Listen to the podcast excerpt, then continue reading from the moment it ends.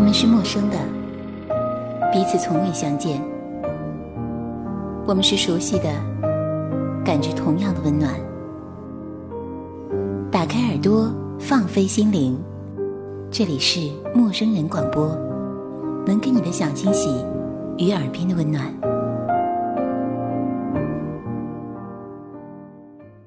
嫉妒、背叛、暧昧、谎言、失去、孤独、独立、蜕变、绽放。走过菲薄的流年，共享山盟与水誓。打开记忆的胭脂扣，储放一段深情往事。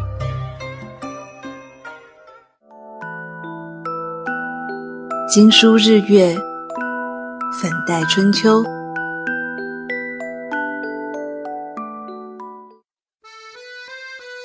玫瑰时光，陌生人带你聆听属于女性的精彩时光。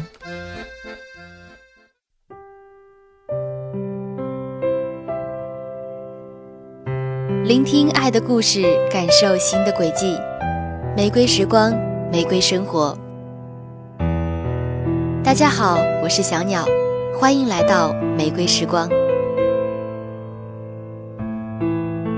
本期我们的主题是“相濡以沫，不如相忘于江湖”。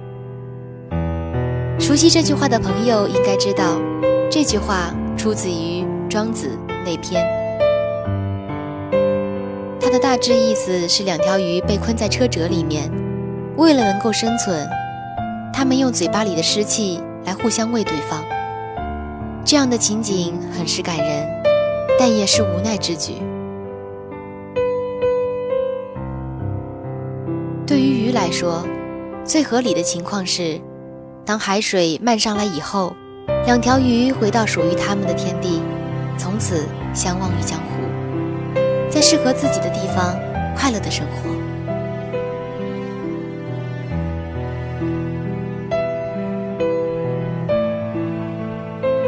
有人说过，世间的感情莫过于两种，一种是相濡以沫却厌倦到终老，另一种是相忘于江湖却怀念到哭泣。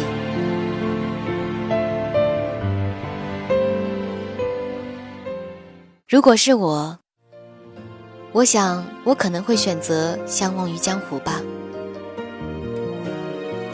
在过去的那些岁月里，你曾经陪伴过我走过一段美好的旅途。尘埃落定之后，回忆别来挑拨，何必刻意难过，去证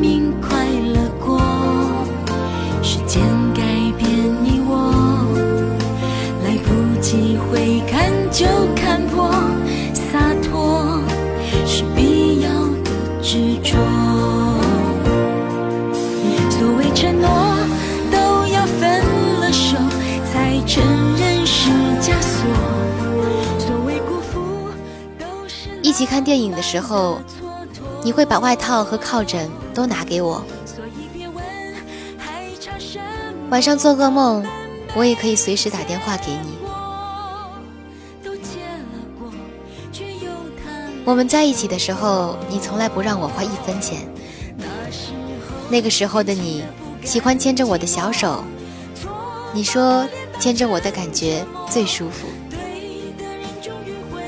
你说如果我们最终没有在一起，你以后对别人不会再这么付出了。可是最终我们还是分手了。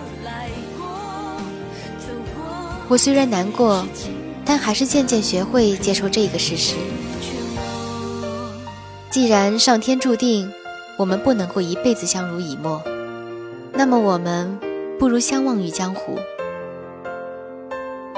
虽然你离开的日子里，总是会出现在我的梦里，每一次都会让我怅然若失。但是，我想爱情有的时候就是要学会放手。那时候年轻的不甘寂寞，错把磨练当成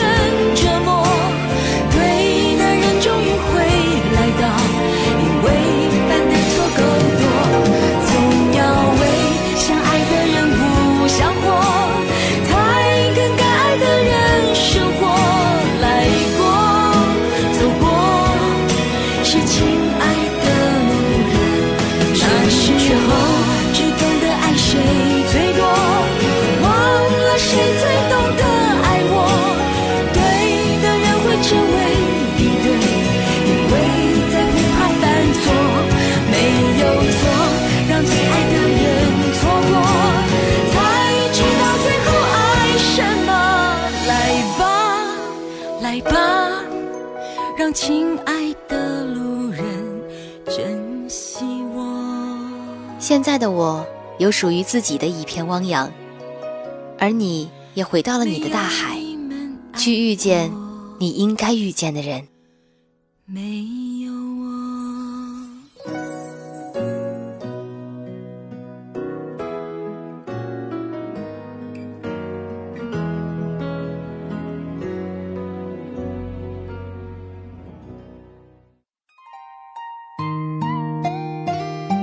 用三月的驼云来倾倒二月的谷水，用七月的兰江来承载六月的灿莲。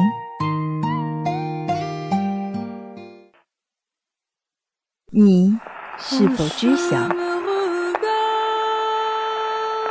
四月的天空如果不肯裂帛，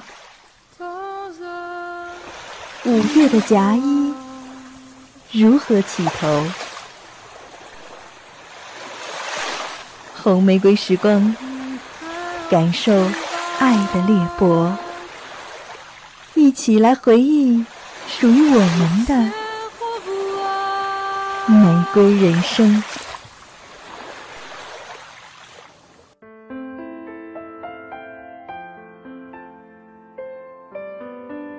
张爱玲说：“生在这世上，没有一种感情不是千疮百孔的。”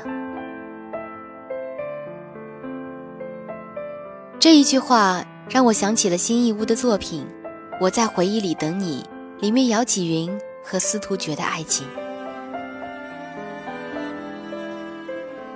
姚启云是司徒觉家的养子，两个人在大学时代正式开始恋爱。可是，在司徒觉报考研究生的时候，发生的一场风波，让两个人分离。无辜的司徒觉深陷一场似是而非的桃色新闻，名声被大学同学谭少成彻底搞臭。姚启云虽然爱司徒觉，但始终不肯相信司徒觉是无辜的。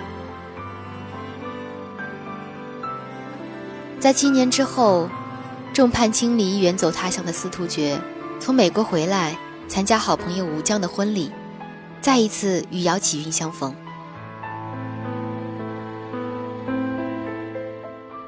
可是，无论是七年前，还是七年后，司徒觉和姚启云注定错过。在故事的最后，姚启云因为一场车祸昏迷，迟迟没有醒来。司徒觉在机场和朋友们告别，准备开始返程。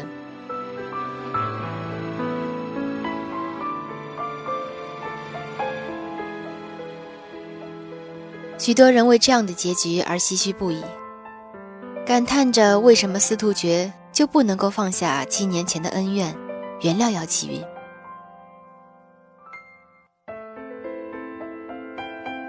可是站在司徒觉的角度想想，那为什么姚启云就不能够把那一句“我不在乎”改成“我相信你”呢？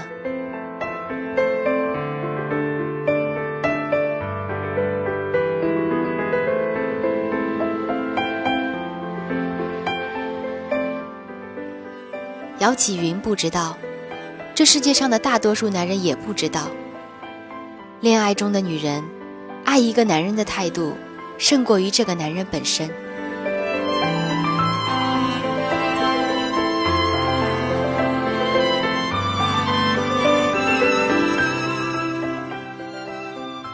也是因为这样司徒觉是如此的在乎那一句我信你而不是我不在乎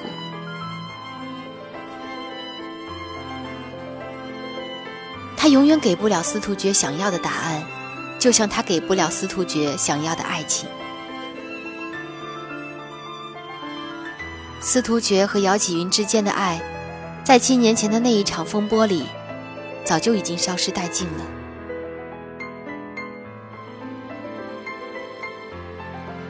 爱是什么？如果让我回答，我想，它是平淡日子里的相濡以沫。也是艰难时刻里的一个肯定。可是姚启云却给不了司徒觉这样的肯定。相反的是，他在司徒觉最最需要他帮助的时候，却牵起了谭少成的手。司徒觉在时光的背后等待姚启云的时候，在挽留姚启云的时候，他却在谭少成身边安慰谭少成。当午夜钟声敲响，司徒觉的希望也在那一刻幻灭，他们之间的爱情也在那一刻彻底终结。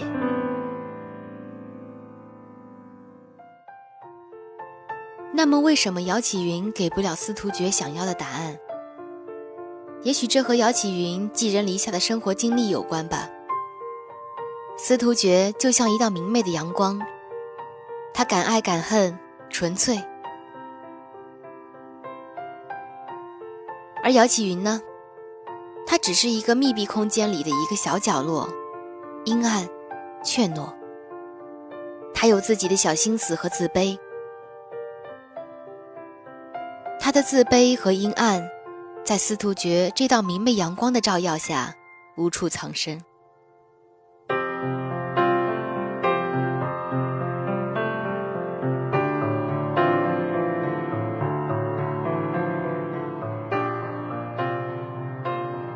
无论姚启云身处何处，在司徒觉的面前，他仍然是许多年前那个渺小、卑微、抠着指甲缝的青涩少年。他没有安全感，因为他穷困的童年，因为那颗自卑的内心。就是这样一个没有安全感的男人，他又怎么能够？带给司徒觉安全感。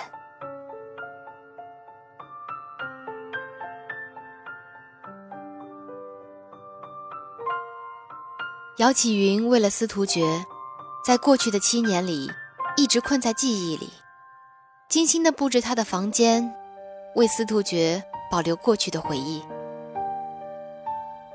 只是希望时光能够倒流，司徒觉能够回到他的身边。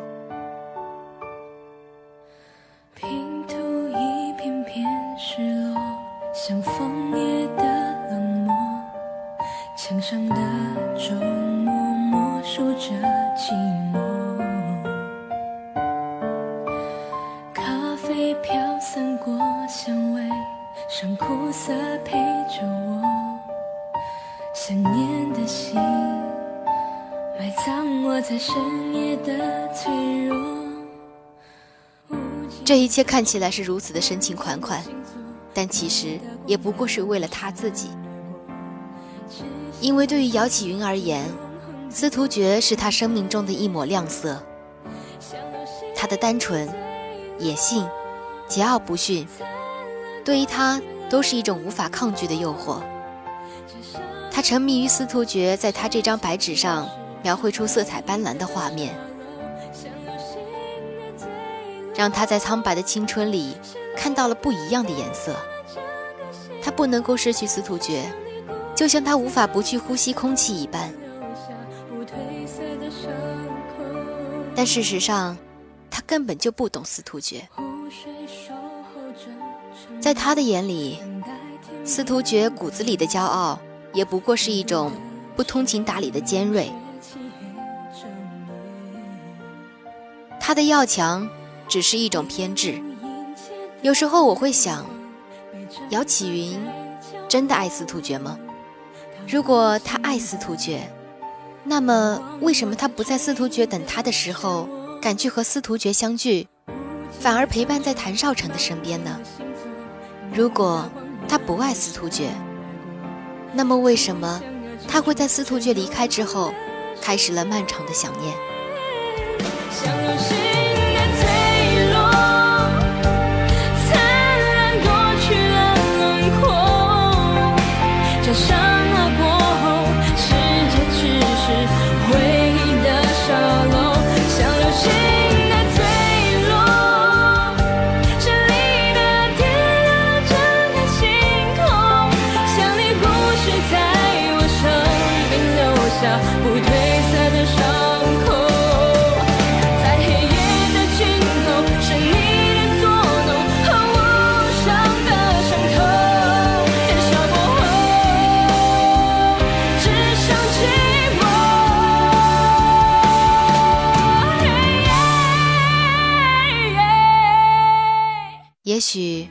情本身就是一种犯贱，这种犯贱体现在，女人开始真正在乎一个男人，是从这个男人对她犯贱开始的；而男人开始真正在乎一个女人，是从这个女人对他停止犯贱开始的。所以，当司徒觉选择离开的时候，姚启云却开始怀念他。也就像《雷雨》里面，周朴园口口声声想念着鲁世平，而一旦他出现在眼前的时候，他却又严厉起来。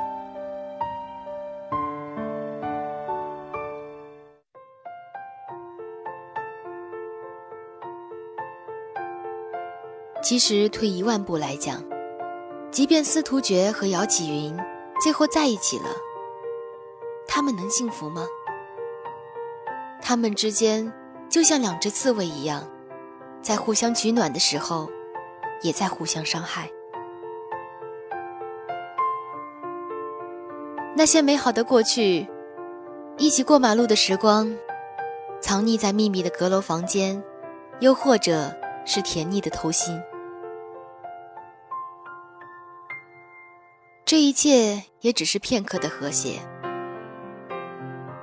爱情之于他们，就好似一条皮筋，两个人互相拉扯着皮筋的两端，越拉越远，越拉越紧。中间一旦有一方突然放手，另一方就会感到疼痛。开始的时候，两个人还能够通过这种拉扯，体会到爱情的深刻。可是时间久了，彼此都会疲倦。试问有哪一个女人想要这样的爱情？这个时候，大多数女人宁愿选择一个人的遗憾，也不要两个人的伤害。爱情就是这样，如果不能够相濡以沫，尝试着相忘于江湖，也许也是一个不错的选择。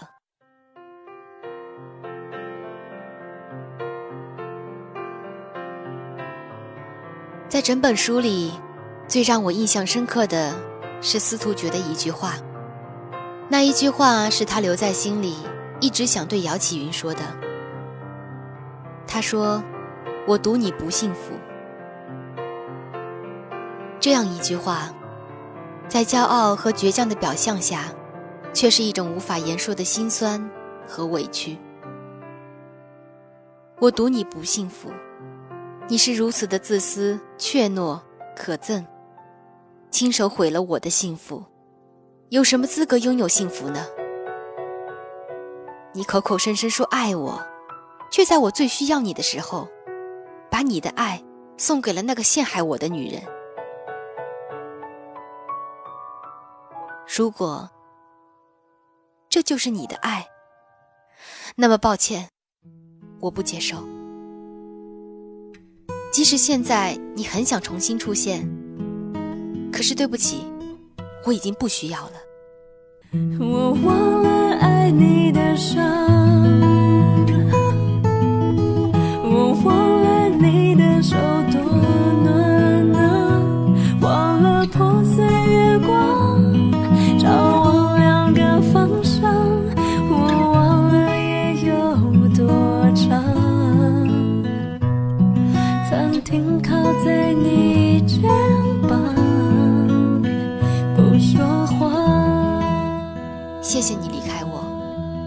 让我学会在没有你的时空，学会忘记，把彻夜的痛，痛成了自由。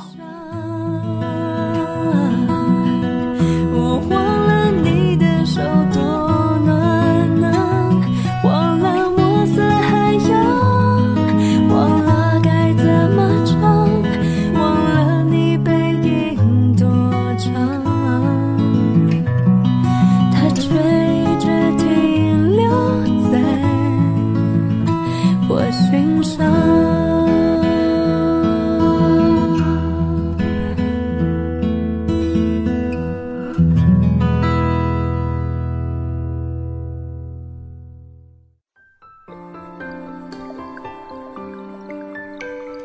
把油纸伞，在烟雨蒙蒙中漫步。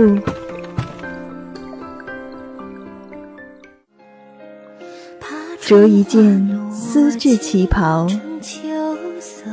感受江南的悠悠絮语。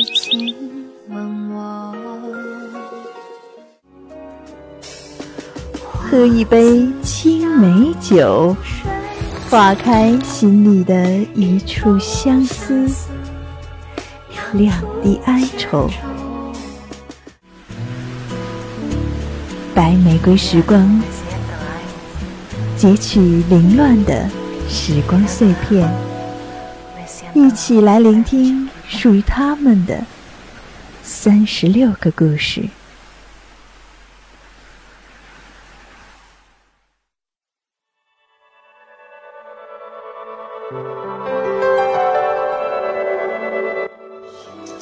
天小鸟要和大家讲述两个故事。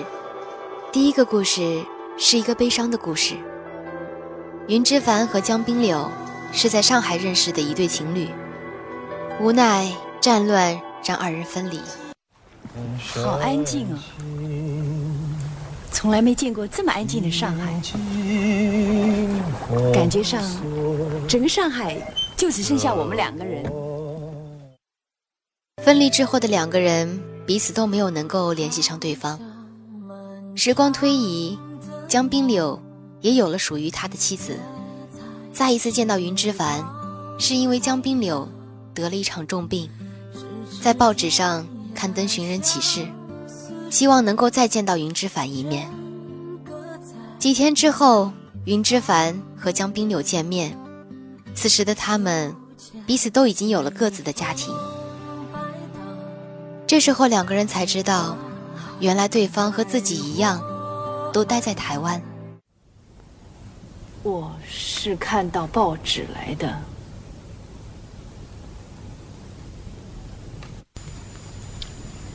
你的身体是？我不知道，你一直都在台北啊？我也不知道。这个故事名字叫做《暗恋》。一转头，想你就人间天堂。许我想你看，美好记忆只因为想你看，竟然青春是如此短暂，此慢慢的延长。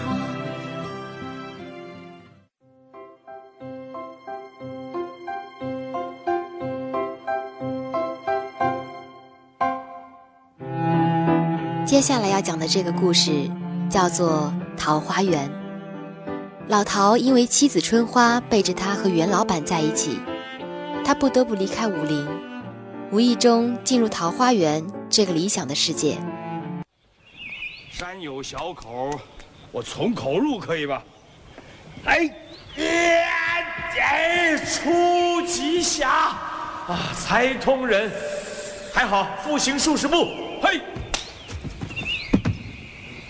豁然开朗。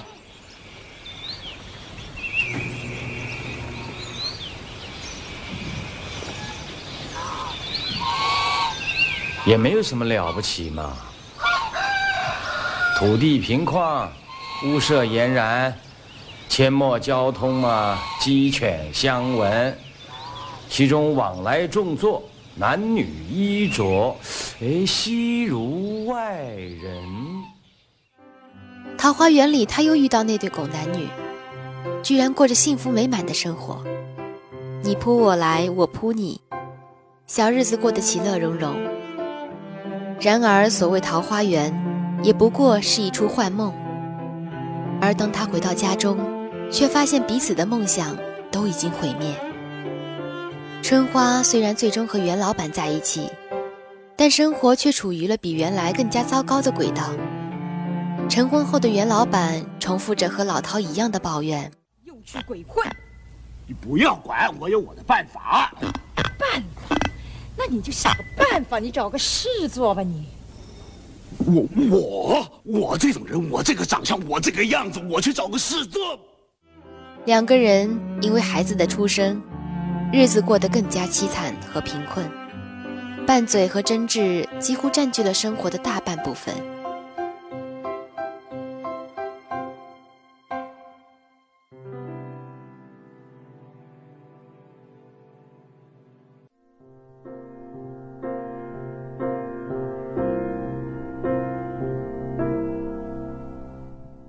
这两个故事分开理解的话，暗恋讲述的是一个错过的故事，而桃花源讲述的是一个荒诞可笑的三角恋故事。在赖声川导演的戏剧《暗恋桃花源》里，这两个故事被串成一个整体，穿插进行。因为一个一直在寻找刘子骥的疯女人。说到这里，也许有一些听众朋友会感到奇怪。刘子骥是谁？这个名字好像有点熟悉。那如果小鸟把陶渊明先生的那一篇《桃花源记》里最后一句读给大家，也许你们就明白了。这句话就是：“南阳刘子骥，高尚士也。闻之，欣然归往。未果，寻病终。后虽无问津者。”说白了，刘子骥。就是一个寻找桃花源无果的人，但是在这个话剧里，刘子骥却成为了一个符号，他所代表的是寻觅和守望那些遥不可及的东西，成为了被寻找的对象。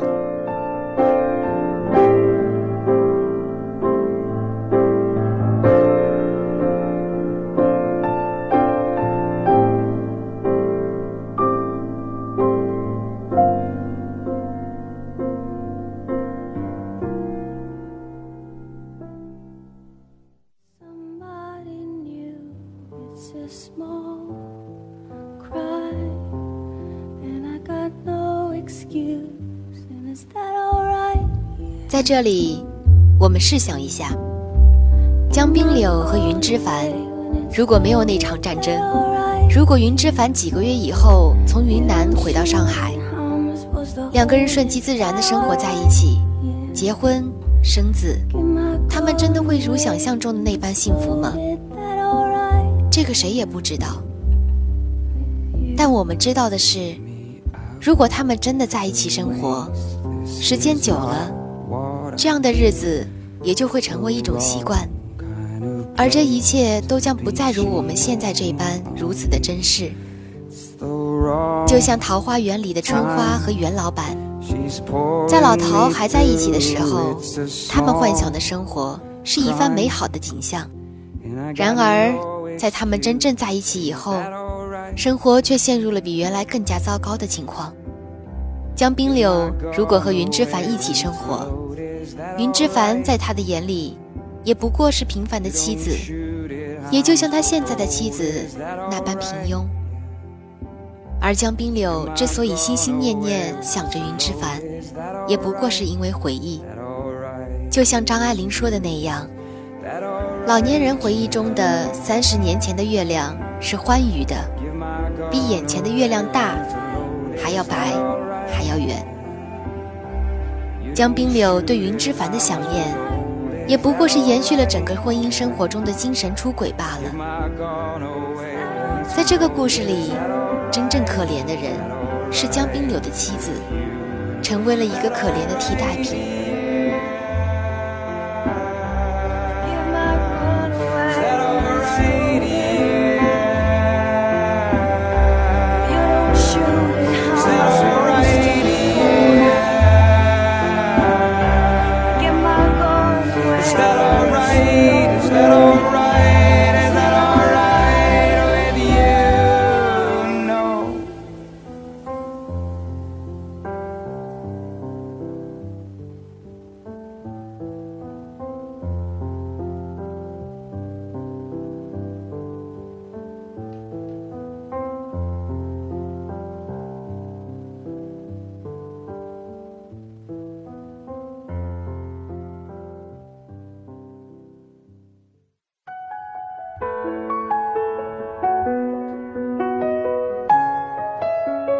春花呢？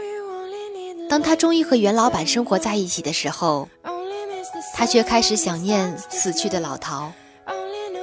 老陶在她心里也不再是那个傻里傻气、不能够让自己享受幸福生活、满口都是抱怨的男人。相反的是，在春花的记忆里，老陶纯洁而可爱。这一切不过是因为春花以为老陶已经死了。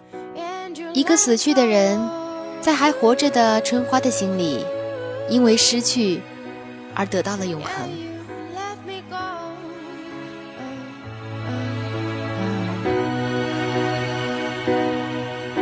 Staring at the bottom of your glass, hoping one day you'll make a dream last. But dreams come slow and they go so fast. You see her when you close your eyes. Maybe one day you understand why everything you touch so only dies. 其实，《暗恋桃花源》这个戏剧并不难理解。故事讲的仍然是张爱玲说过的那一个关于红玫瑰和白玫瑰之间的故事。男人娶了红玫瑰，久而久之，红的变成了墙上的一抹蚊子血，白的还是床前明月光。娶了白玫瑰，白的便是衣服上沾的一粒饭粘子，红的却是心口上的一颗朱砂痣。人总是犯贱的。因为得不到的而骚动，也因为被偏爱而有恃无恐。所以也有人说，如果你真正爱一个人，那么与其你和他相濡以沫，不如和他相忘于江湖。因为只有这样，你才可以成为他心中的朱砂痣，成为他用一生去怀念的刘子骥。好的，今天的节目就到这里结束了。这里是陌生人广播，能给你的小惊喜与耳边的温暖。我是小鸟，玫瑰时光，打造属于女性的精彩时光。我们下期节目再见。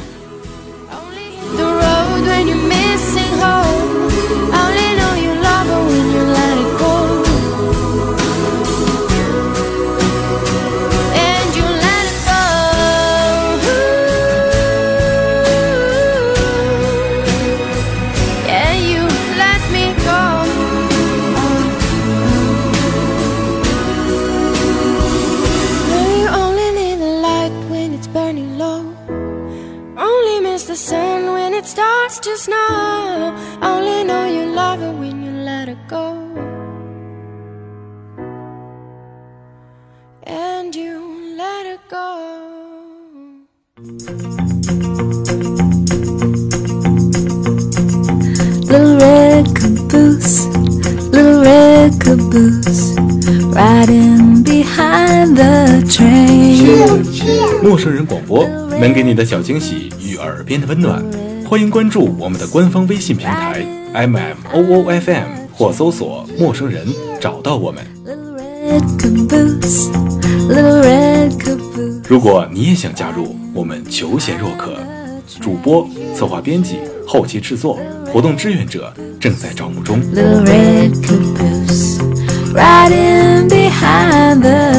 播客订阅、节目下载、更多收听方式、互动参与、精彩活动、推荐投稿以及参与到我们的节目录制，尽在陌生人官方网站 m o o f m dot com 或微信平台找到答案。We're gonna ride that train. 欢迎关注陌生人新浪微博，艾特陌生人广播，找到我们。Riding behind the train. Little red caboose, little red riding behind the train. Choo, choo.